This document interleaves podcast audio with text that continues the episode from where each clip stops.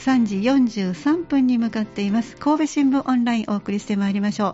今日も神戸新聞北摂総局総局長の入江さんにお越しいただいてます。ようこそお越しくださいはいどうもこんにちは。もう11月の28日本当にあの下旬で今週にはもう12月に入ろうとしているところですけど日中は今日は来るとき暖かかったですね。ありがたいぐらいに、えー、19度となってます、ね、ああのちょっと朝寒かったんでねそうそうですそうです。コート着てきたんですけど、えー、結構あ日中はちょっと暑い感じがね。手に持たないといけないぐらいで。ですね、え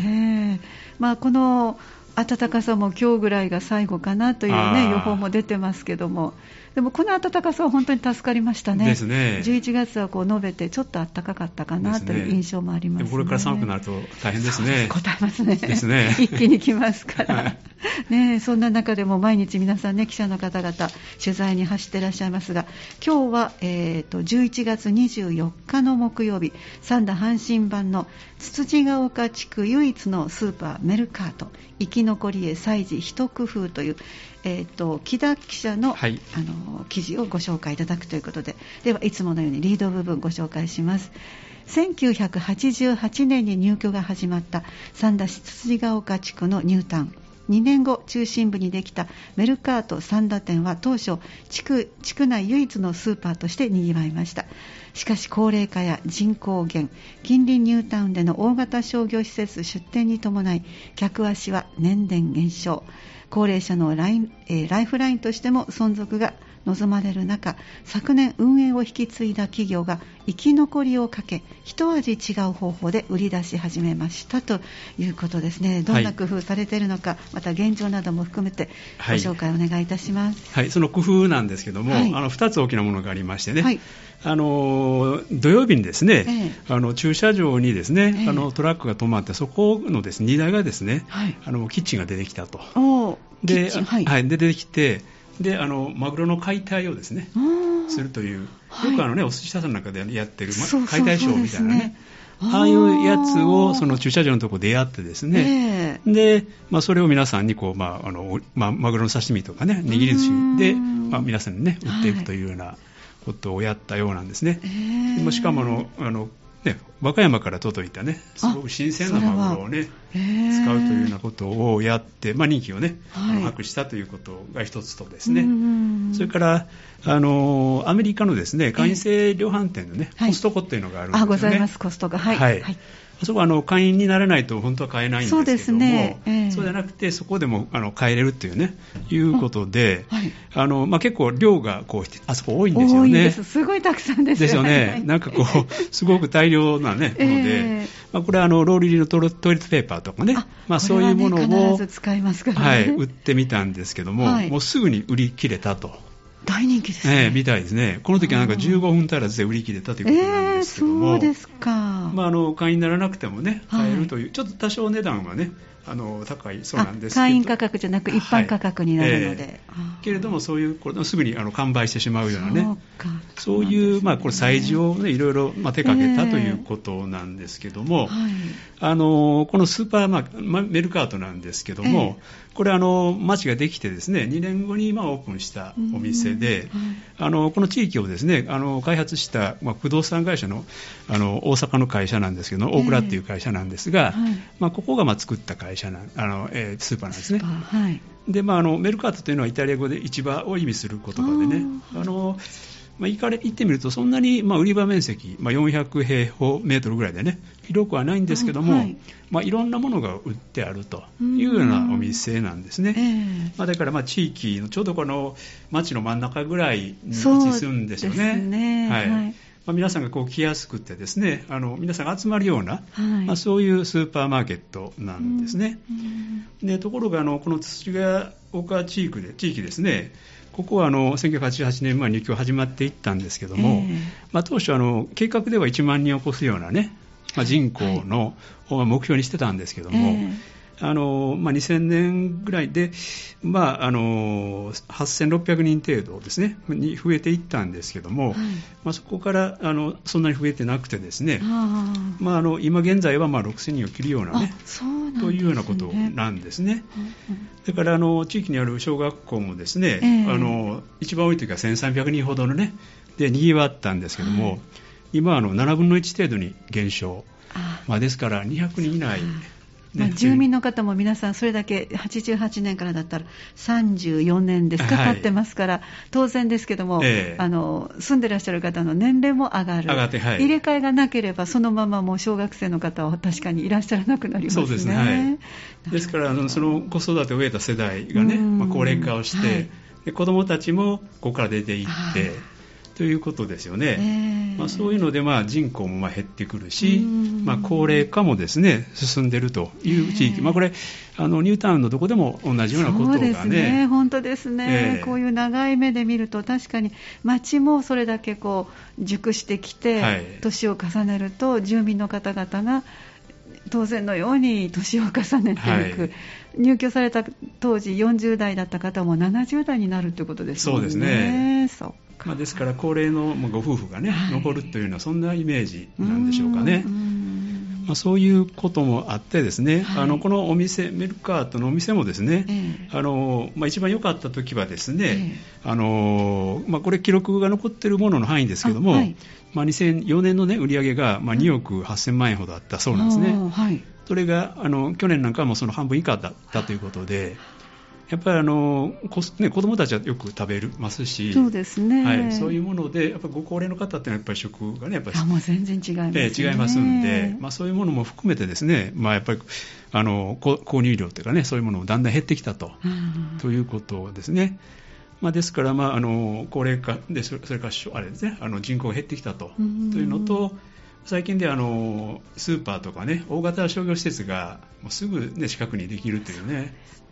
まあ、車さえあればというそういういろんな原因でやっぱりこのスーパーもですね非常に、まあ、あの苦戦をですね強いられてたんですね。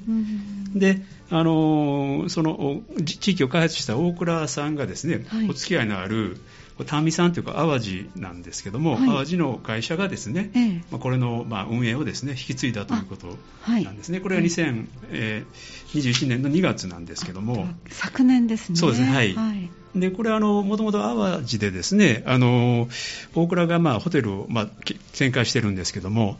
まあ、そこに水産物を卸している会社でして、うん。ええ、お付き合いのある会社なんですけども、はい、アンテナショップとかですね、あるいはハンバーグ店を、まあ、あの運営されているところで、はい、まあ、そういうノウハウをですね買って、まあ、そこの店を任せたということで、はいはい、まあ、再建をですね託したというようなことなんですけども。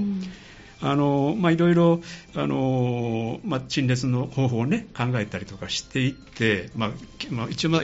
工夫しまずは工夫してみたんですけども、まあ、なかなか売り上げが上がらなかったそうなんですね。であの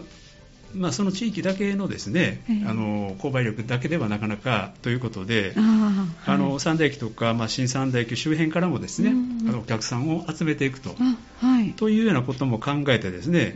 もともとアンテナショップということなんで、うん、まあ、そんないろんなノウハウですね、はい、そのアンテナショップであの培った、まあ、経営ののいろんなノウハウで、まあ、地域とのつながりを生かしてですね、はい、まあ、珍しい商品を売ってみようと。ということで、まあ、催事を開いてきたんですね。で、まあ、先ほどのマグロショーとかです、解体ショーとか、まあまあ、あるんですけども、あの九州フェアをやってみたりですね、あはい、あるいはあの駅弁、空弁大会ですね、まあ、そういうものもやっていく、これはあのアンテナショップならではの,、ねはい、あのノウハウなんですけども。横のつながりが業者さんとあるわけですね、はい、なるほど。あの、まあ、もちろん多くのものは、まあ、取り扱えないんですけども、まあ、少量ですけども、そういうものをやってみて、ですね。あのなるべくお客さんをですね引きつけるような、えー、他の地域からも、まあ、あの集まっていただけるようなね、はいまあ、そういう工夫もしていったんですけども。はいあのまあ、さっきのマグロ解体ショーとか、まあ、そのコストコの、ね、商品販売っていうのは、まあ、そういうものの一つであるんですね。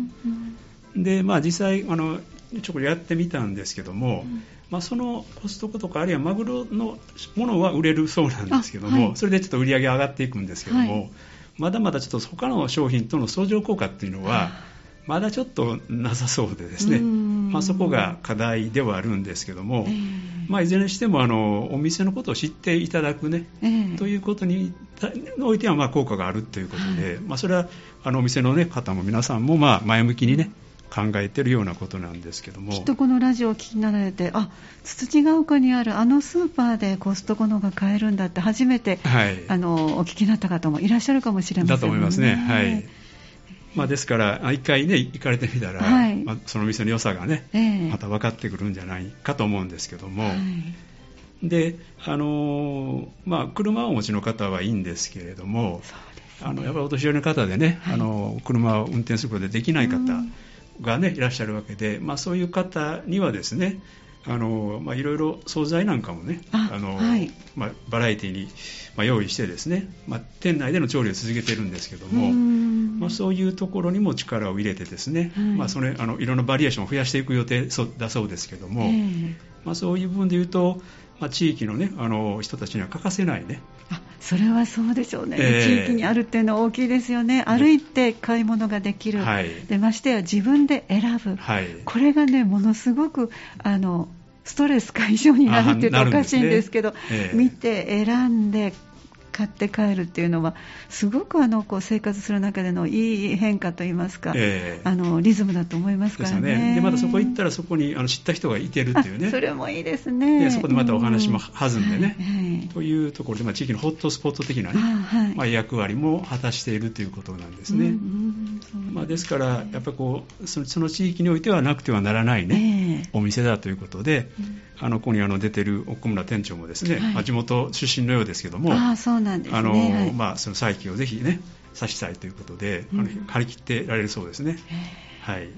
記事の最後にあの面白い情報として次回の、まあ、これはあの、記事が木曜日の24日でしたので、その週の土曜日が、まあ、あの次がコストコの商品販売がある、はい、それでこれはちょっと間に合わなかったんですけど、次のマグロの、えー、解体の方は12月25日、来月ですね、はい、これは皆さん、よかったらちょっとチェックをしておかれて、ねはい、新鮮なマグロがあのご賞味できるという。で中もちょっとご覧いただけるそんな機会になるかもしれませんね。はい、面白いそうなんですね。はい、であのこの記事のポイントをご紹介いただけますか、はい、あの地域唯一の、まあ、スーパーマーケットがですね、あの地域になくてはならない、まあ、買い物ができる場所としてですね生き残りを、まあ、かけて、まあ、懸命に知恵を絞っているということがですね、大きなポイントになってくると思います。あのまあ、再建に向けてね、まあ、取り組みとしては2年目なんですけども、はい、課題もまだまだ多いんですけども、まあ、前向きに取り組んでいる様子がね非常によく分かってきます。編集長の目線として最後お願いいたします、はい、あのどこのニュータウンもやっぱり何十年もすればですね人口減とかあるいはま高齢化、まあ、施設の再建なんかが必要になってくるということでの課題が出てくるわけですけども、まあ、地域の,、まあ、あの生活環境を、ね、残していけるかということで、まあ、この小さな取り組みというのがですね他の地域でもやっぱり参考になるんじゃないかというふうに思います。ありがとうございました。じゃあまた次回もよろしくお願いいたします。はい、お願いします。ありがとうございました。お話をいただきましたのは神戸新聞北摂総局総局長の入江さんでした。どうもありがとうございました。はい、ありがとうございました。神戸新聞オンラインでした。